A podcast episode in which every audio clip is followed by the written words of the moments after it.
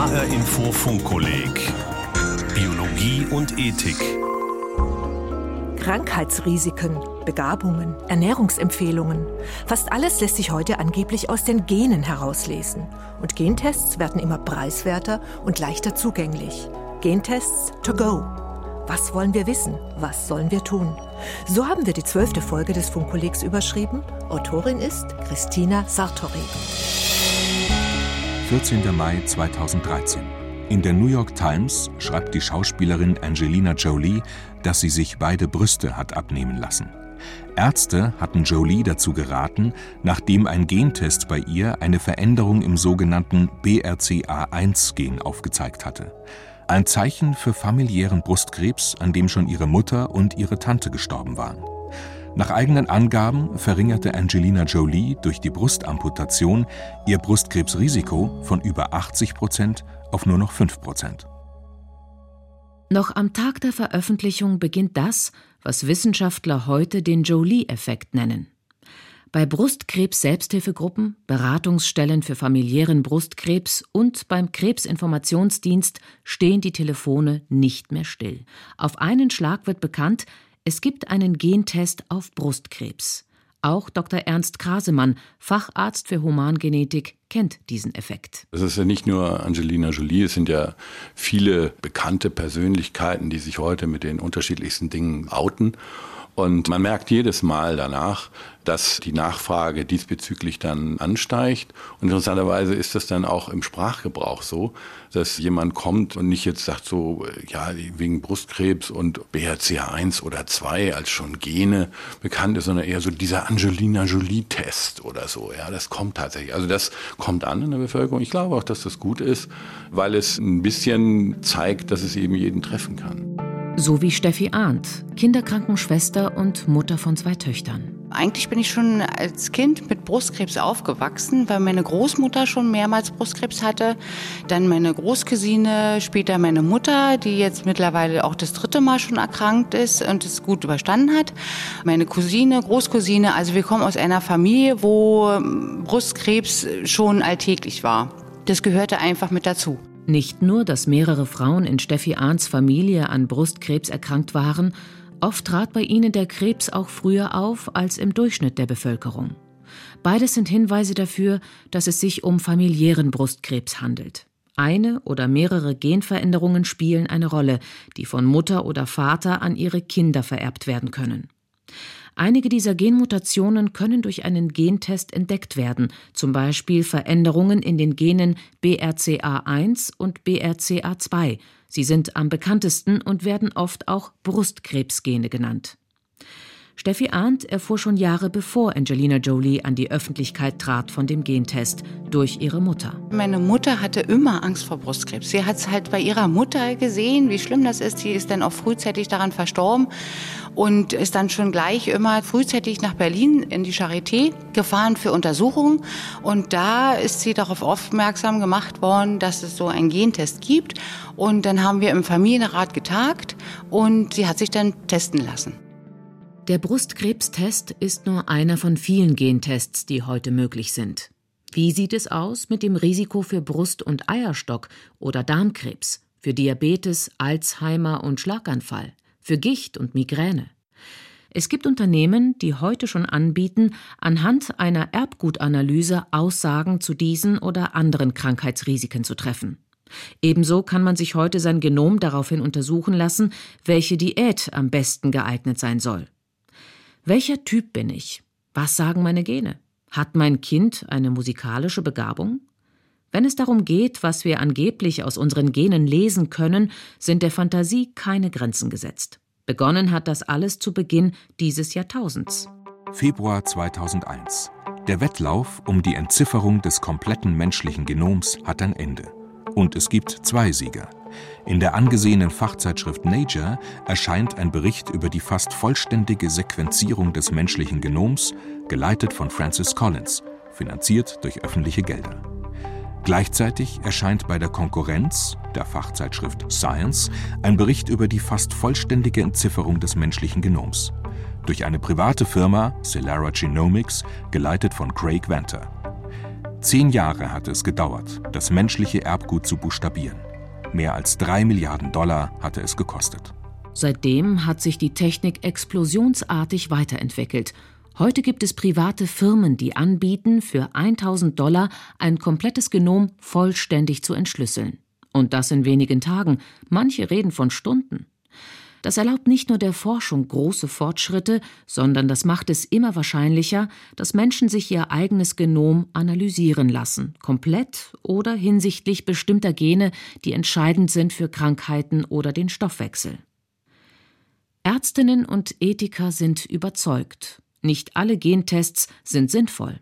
Manche seien sogar einfach Geldschneiderei, meint Wolfram Henn, Professor für Ethik in der Medizin und Leiter der genetischen Beratungsstelle der Universität des Saarlandes und Mitglied des Deutschen Ethikrates. Also wir müssen da unterscheiden zwischen Tests, die Konsequenzen haben und solchen Tests, die keine Konsequenzen haben. Den Test auf familiären Brustkrebs hält der Humangenetiker Henn durchaus für sinnvoll, unter bestimmten Bedingungen. Angelina Jolie hat es ja weltweit vorgeführt.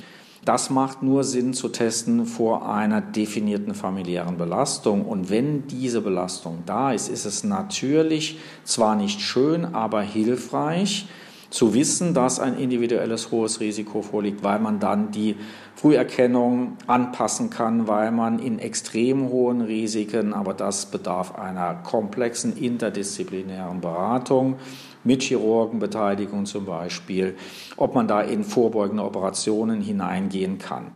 Nicht immer ist auf den ersten Blick erkennbar, ob wirklich eine familiäre Belastung vorliegt. Das kann erst eine Analyse des Stammbaums zeigen.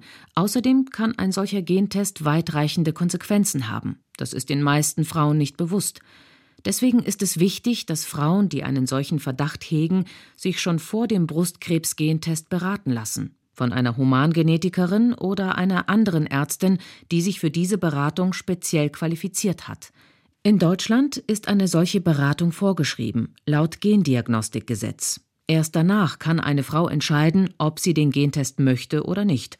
So war es auch bei Steffi Arndt, besser gesagt bei ihrer Mutter. Als die sich beraten ließ, war Steffi Arndt zur Unterstützung dabei. Wir waren richtig an der Charité, wir sind richtig beraten worden. Das war ein Arzt, der dann halt den Stammbaum erstellt hat, das Hochrisiko berechnet hat und uns dann darauf hingewiesen hat, was das eventuell für Konsequenzen haben könnte, was man machen kann. Der Stammbaum der Familie zeigte deutlich, was Steffi Arndt und ihre Mutter schon vermutet hatten. In ihrer Familie ist das Risiko an Brustkrebs zu erkranken viel höher als normalerweise. Anscheinend wurden hier Genveränderungen vererbt, die das Risiko vergrößern. Und meine Mutter hat sich dann auch testen lassen. Auch Dr. Ernst Grasemann hält die Beratung vor dem Gentest für überaus wichtig. Der Hamburger Humangenetiker berät in einer Praxis zusammen mit Kollegen seit Jahren Patienten, die einen Gentest auf bestimmte Krankheiten machen lassen wollen. Das kann natürlich jemand sein, die betroffen ist. Das kann aber auch jemand sein, der bisher nicht betroffen ist, der Familienangehörige hat. Also das wäre dann eine prädiktive Diagnostik, also jemand, der bisher gesund ist. In der Beratung geht es um zweierlei. Zum einen um die Frage, wie das Risikoprofil der Patientin aussieht. Dazu gucken wir uns nicht nur die erkrankte Patientin an, sondern insbesondere eben auch ihre Familie. Und danach schauen wir erstmal, welche Gene es sein können. Das kann man aus dem klinischen Bild der Betroffenen als auch in der Familie weiterer Betroffener ersehen. Und dann entsteht daraus die Frage, welches Risiko besteht für die Person. Zum anderen versucht der Arzt der Patientin zu erklären, dass ein Gentest nicht immer ein eindeutiges Ergebnis bringt. Denn in Wirklichkeit ist das Zusammenspiel unserer Gene viel komplizierter, als Laien es sich vorstellen, erklärt Ernst Krasemann. Das ist auch etwas, was wir in der Genetik erleben, weil man der Ansicht ist, dass Genetiker, wenn sie sich so ein Gen angucken über molekulare Analysetechniken, das eigentlich sehr einfach haben in der Medizin, weil es da nur schwarz oder weiß gibt. Man untersucht das und entweder da ist eine Mutation drin oder nicht. Aber die Welt ist eben nicht so. Beispiel Brustkrebs. Nicht nur, dass bisher längst nicht alle Gene identifiziert wurden, deren Veränderung das Risiko für Brustkrebs erhöht, immer wieder werden neue Brustkrebsgene entdeckt. Außerdem gibt es Gene, die nicht nur bei einer Krebsart eine Rolle spielen, gibt der Humangenetiker zu bedenken. Wir haben manchmal Gendefekte, da würde kein Mensch im Leben darauf kommen, welche unterschiedlichen Organe davon betroffen sind. Also wenn man jetzt über Brustkrebs redet, würde der normale Menschenverstand sagen, ja gut, das hat was mit Brustgewebe zu tun, mit dem Drüsengewebe. Das könnten ja vielleicht dann auch noch andere Drüsen sein, wo das auch ist. Aber man würde nicht vordringlich drauf kommen, dass auch die Bauchspeicheldrüse davon betroffen ist. Es ist also sehr wichtig, schon vor dem Gentest zu wissen, wonach man suchen will, entsprechend der individuellen familiären Situation des Patienten. Deswegen halten Humangenetiker und Ethikerinnen auch nichts von den Angeboten privater Firmen im Ausland, das komplette Genom eines Kunden oder Teile des Genoms zu entziffern, ohne dass es eine ärztliche Beratung gibt. In Deutschland sind solche Analysen durch das Gendiagnostikgesetz verboten. Doch über das Internet fällt es relativ leicht, diese Gesetze zu umgehen. Für Professor Wolfram Henn, Humangenetiker und Mitglied des Deutschen Ethikrates, haben solche Tests keine Aussagekraft. Was übers Internet vermarktet wird, sind ins Blaue hineingehende Suchtests, die sich eben nicht auf harte erbliche Krankheitsanlagen beziehen, sondern auf Genvarianten, die mit statistisch eventuell erhöhten Krankheitsrisiken verbunden sind, wo man ohne Blick auf die Lebensumstände des Menschen dann irgendwelche Voraussagen machen könnte, wie wahrscheinlich bestimmte Krankheiten werden können. Wolfram Henn sagt ganz klar, was er von solchen Angeboten hält. Das ist so nicht seriös und es gibt gute Gründe, warum das Gendiagnostikgesetz harte genetische Diagnosten in den ärztlichen Zusammenhängen belässt. Da muss man vorsichtig sein, das bezahlen die Kassen nicht und zwar aus guten Gründen bezahlen sie das nicht. Am 24. April 2009 beschloss der Deutsche Bundestag das Gendiagnostikgesetz. Im Februar 2010 trat es dann in Kraft. Wichtige Aspekte, die das Gesetz regelt, sind das Recht auf informationelle Selbstbestimmung, was bedeutet, jeder Mensch hat ein Recht auf Nichtwissen. Genetische Untersuchungen für medizinische Zwecke dürfen nur von einem Arzt durchgeführt werden. Es ist vorgeschrieben, dass ein Patient über den Gentest beraten wird durch einen Humangenetiker oder einen Arzt, der dazu qualifiziert ist. Außerdem regelt das Gesetz, dass in der Regel weder Arbeitgeber noch Versicherungen einen Gentest verlangen dürfen. Immer schneller und immer preisgünstiger lässt sich das menschliche Genom entschlüsseln. Und die Techniken dazu werden immer weiter verbessert. Dieser Trend wird also anhalten. Deswegen ist es durchaus denkbar, dass es sich bald jeder, der möchte, leisten kann, sich sein eigenes Genom privat analysieren zu lassen, ohne ärztliche Beratung.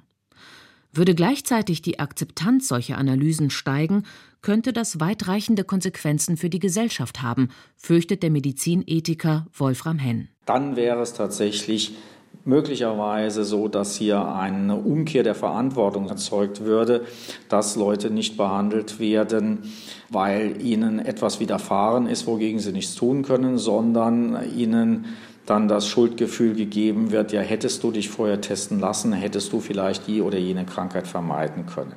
Wolfram Henn fände eine solche Entwicklung falsch sowohl als Humangenetiker, der weiß, das funktioniert naturwissenschaftlich nicht, weil die Voraussagekraft solcher Gentests minimal ist. Und auch als Ethiker, der auf die gesamtgesellschaftlichen Auswirkungen einer solchen Entwicklung blickt. Das wäre natürlich ethisch auch absolut fatal. Jeder Mensch hat in unserem Gesundheitssystem das Recht auf eine angemessene Behandlung, egal aus welchem Grunde die ihn betreffende Krankheit gekommen ist.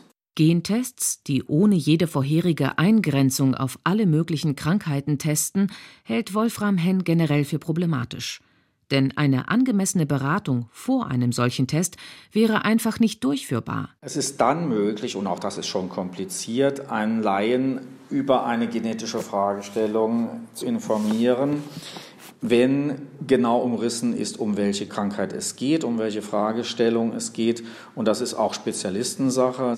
Was aber völlig unmöglich ist, wäre einen auf alle möglichen Krankheiten bezogenen quer durch den Garten Gentest in einer Beratung auch nur annähernd vernünftig darzustellen. Und wenn keine vernünftige Aufklärung stattfinden kann, kann seiner Meinung nach ein Laie auch keine mündige Entscheidung treffen für oder gegen einen Gentest. Jetzt spreche ich Als Ethiker und auch mit dem juristischen Aspekt, wo keine vernünftige Aufklärung stattgefunden hat, kann auch keine rechtswirksame Einwilligung stattfinden. Die Leute wissen ja gar nicht genau, worauf sie sich einlassen.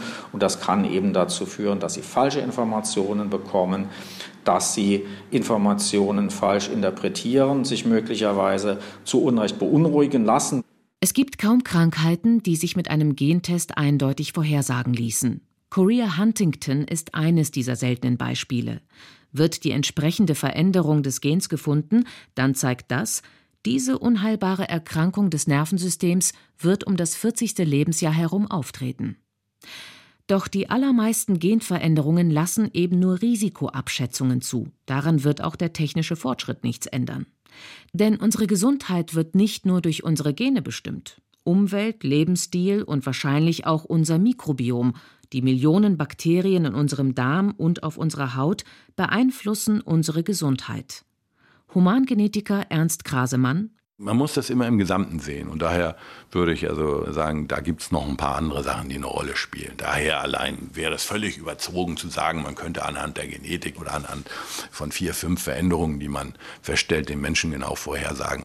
So steht am Ende eines Gentests in den meisten Fällen eine Prozentzahl, in der das Risiko für eine Krankheit ausgedrückt wird. Und solche Zahlen müssen sorgfältig mit Bedeutung gefüllt werden. Dazu bedarf es aber Fachwissen. Sonst kann da vieles fehlgedeutet werden, erläutert Wolfram Henn an einem Beispiel. Wenn es zum Beispiel heißen würde, du hast ein sechsprozentiges Darmkrebsrisiko, dann ist das ungefähr das, was die Allgemeinbevölkerung sowieso hat. Das könnte eine falsche Beunruhigung oder vielleicht noch fataler, du hast kein erhöhtes Darmkrebsrisiko heißt natürlich nicht, du hast kein Darmkrebsrisiko, dass man da vielleicht sogar eine falsche Beruhigung erzeugen könnte. Da ist Fehlinformation und Fehlinterpretation Tür und Tor geöffnet und deshalb gehört das nicht ins Internet, sondern in die individuelle Arzt-Patienten-Beziehung hinein. Steffi Arndt und ihre Mutter wurden ausführlich beraten von spezialisierten Ärzten. Und ihre Mutter ließ sich auf bekannte Brustkrebsgene testen, erinnert sich Steffi Arndt, damals vor mehr als 20 Jahren, als man noch über ein halbes Jahr auf das Ergebnis eines solchen Tests warten musste. Dann endlich kam das Ergebnis. Negativ. Kein Brustkrebsgen entdeckt. Zuerst waren wir unendlich froh, dass man keins gefunden hat. Und bei der nächsten Überlegung haben wir aber gesagt, aber bei uns muss ja irgendwas sein. Denn anhand der Stammbaumanalyse war deutlich zu sehen, Frauen in ihrer Familie tragen ein viel höheres Risiko für Brustkrebs als der Durchschnitt der Frauen. Ich sage immer, wir kommen zwar aus einer Hochrisikofamilie, aber bei uns ist das Gen, was wir wahrscheinlich tragen, noch nicht entdeckt worden. Manchmal ist es auch im Bekannten- oder Verwandtenkreis schwer zu erklären, warum man trotzdem Angst hat oder so engmaschig zu den Untersuchungen geht, weil die sagen alle, na, aber bei euch hat man ja gar kein Gen gefunden. So ungefähr, ihr seid ja dann entlastet, aber das sind wir ja nicht. Und daher ist es manchmal schwieriger, das zu erklären. Gentests werden auch in der pränatalen Diagnostik eingesetzt. Bisher werden in der Regel die Chromosomen eines ungeborenen Kindes auf zum Beispiel Trisomie 21 untersucht, ohne dabei einzelne Gene zu analysieren. Doch inzwischen ist es möglich, aus dem Blut der Mutter Zellen des Fötus zu gewinnen, sodass im Prinzip das komplette Genom analysiert werden kann.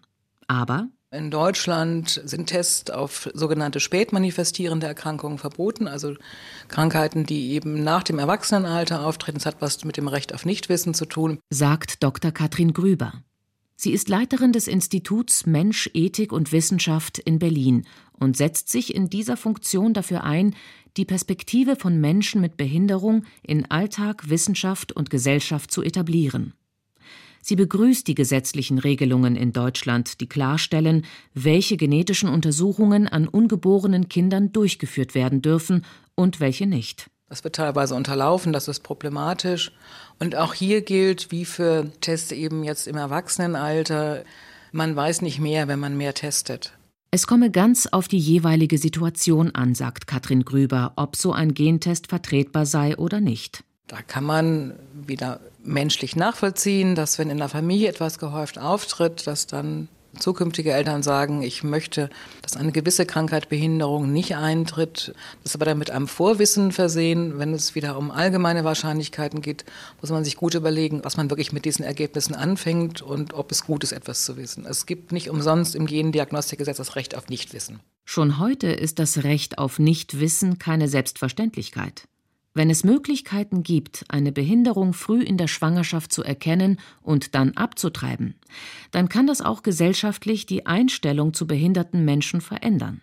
In der Tat müssen viele Eltern sich anhören, wäre das nicht vermeidbar gewesen? War das notwendig? Ich habe jetzt sogar gehört, dass eine Schwester gefragt wurde, also ein achtjähriges Kind, sie hat zwei Brüder mit Behinderung, ob die Eltern nicht etwas hätten tun können.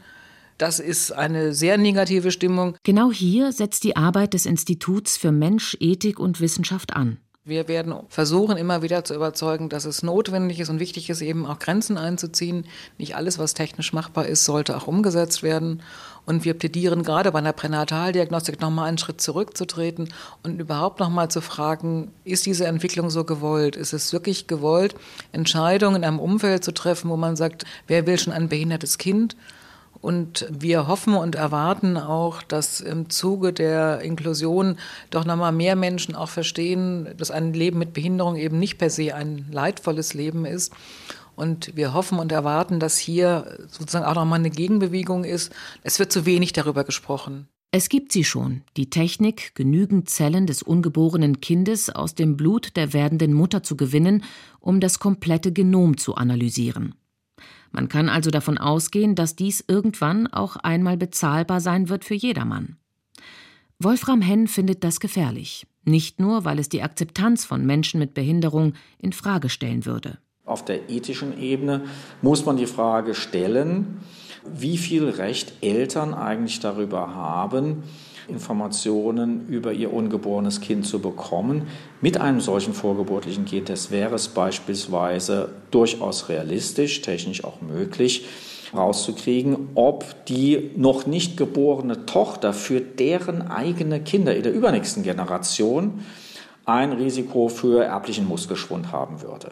Sowas geht Eltern nichts an. Da müssen Grenzen gesetzt werden. Wie viel über einen noch dazu ungeborenen Menschen an Informationen Eltern bekommen sollen. Auch wenn ein solcher kompletter Gentest derzeit noch nicht angeboten wird, die Frage, wie viele genetische Informationen dürfen Eltern über ihr Kind bekommen, sie ist jetzt schon aktuell. Auch unmotivierte Gentests an Kindern und Jugendlichen, auch das fängt ja an, in die Vermarktung zu gehen. Wie sportlich ist Ihr Kind, wie musikalisch ist Ihr Kind? Von der schlechten Aussagekraft solcher Tests in der Realität abgesehen, sind das alles Dinge, die zu weit in die Manipulation der Lebensgestaltung von Kindern hineinreicht. Das ist nach unserem Recht heutzutage nicht zulässig und das soll auch nicht zulässig werden. Ein ganz anderer Bereich, in dem Gentests eine immer größere Rolle spielen, ist die Pharmakogenetik. Hier wird untersucht, welchen Einfluss Gene auf die Wirksamkeit von Medikamenten haben. Denn von Mensch zu Mensch wirken Medikamente unterschiedlich gut und manchmal liegt die Erklärung dafür in Genveränderungen. Dr. Anna Eichhorn, Gründerin und Vorstand der Firma Humatrix AG, die mehrere solcher Gentests anbietet, erläutert das Prinzip an dem Beispiel von Medikamenten gegen Depressionen. Es ist so, dass bei Antidepressiva diese Unterschiede tatsächlich sehr groß sind. Diese Substanzen sind pharmakologisch aktive Substanzen, müssen also im Körper des Patienten, nachdem sie ihre Aufgabe erledigt haben, wieder abgebaut werden.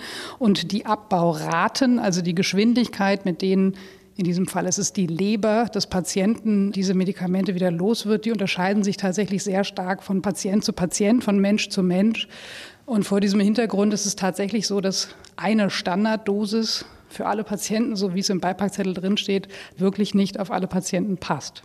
Solche genetisch bedingten Unterschiede könnten erklären, warum manche Menschen unter unerwünschten Nebenwirkungen eines Medikaments leiden und andere nicht, beschreibt die Biochemikerin Anna Eichhorn. Diese Unterschiede, die wir heute sehr gut kennen, wirken sich ganz klar auf den Plasmaspiegel aus. Also man kann sich das so vorstellen, dass wenn mein Lebersystem, das sind Zytochrome, die das machen, Leberenzyme, zu langsam arbeitet und ich trotzdem brav als Patient jeden Tag meine Tablette schlucke, dann reichert sich dieser Wirkstoff in einem zu hohen Maße in meinem Blut an und das führt dann sehr, sehr häufig zu unerwünschten Arzneimittelwirkungen. Andersherum verursachen die genetischen Unterschiede auch, dass bei manchen Menschen die normale Dosis eines Medikaments nicht ausreicht. Wenn es jedoch so ist, dass mein Lebersystem sehr stark hyperaktiv arbeitet, dann bin ich als Patient nicht in der Lage, bei der Standarddosis einen therapeutisch wirksamen Spiegel aufzubauen. Das heißt, hier wäre tatsächlich dann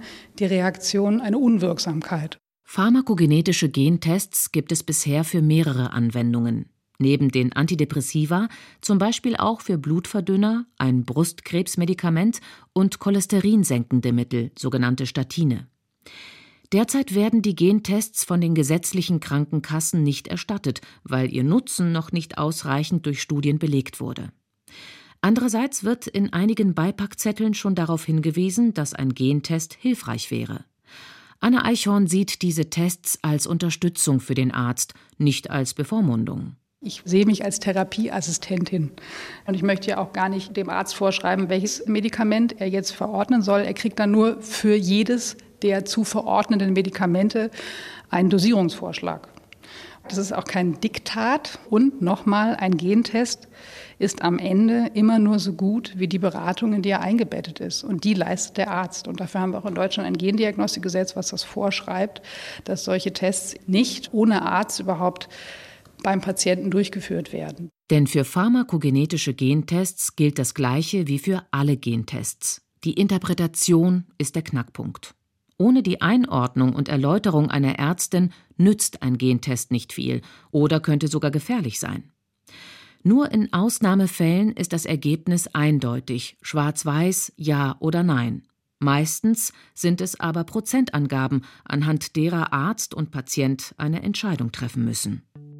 Steffi Arndt hat sich nicht testen lassen. Weil es keinen Sinn macht, wenn man bei meiner Mutter ja noch kein Gen gefunden hat, das bekannt ist, brauche ich mich nicht testen lassen, weil wir haben ja dann wahrscheinlich eine unentdeckte Variante. Aber aufgrund des hohen Risikos für Brustkrebs, das man in der Beratung festgestellt hatte, ging sie regelmäßig in engen Abständen zu speziellen Vorsorgeuntersuchungen. So wurde ihr Brustkrebs sehr früh entdeckt und konnte sofort gut behandelt werden bin ja dann selber erkrankt und hatte mich Gott sei Dank ja vorher im Vorfeld schon sehr viel mit diesem Thema auseinandergesetzt und was kann man machen, welche Operationsmöglichkeiten hat man, wie ist die Therapie und habe dann auch gleich bei den Ärzten gesagt, was ich machen lassen möchte.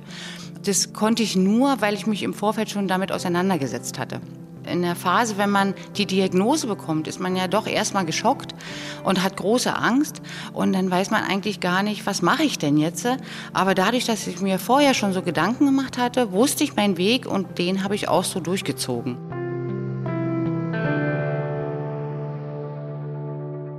Gentests to go. Was wollen wir wissen? Was sollen wir tun? Christina Sartori war die Autorin der zwölften Folge des Funkkollegs Biologie und Ethik. Die Podcasts zu den Sendungen finden Sie auf hrinforadio.de und ein umfangreiches Zusatzangebot zu jeder Folge erwartet Sie auf funkkolleg-biologie.de. Mein Name ist Regina Oehler.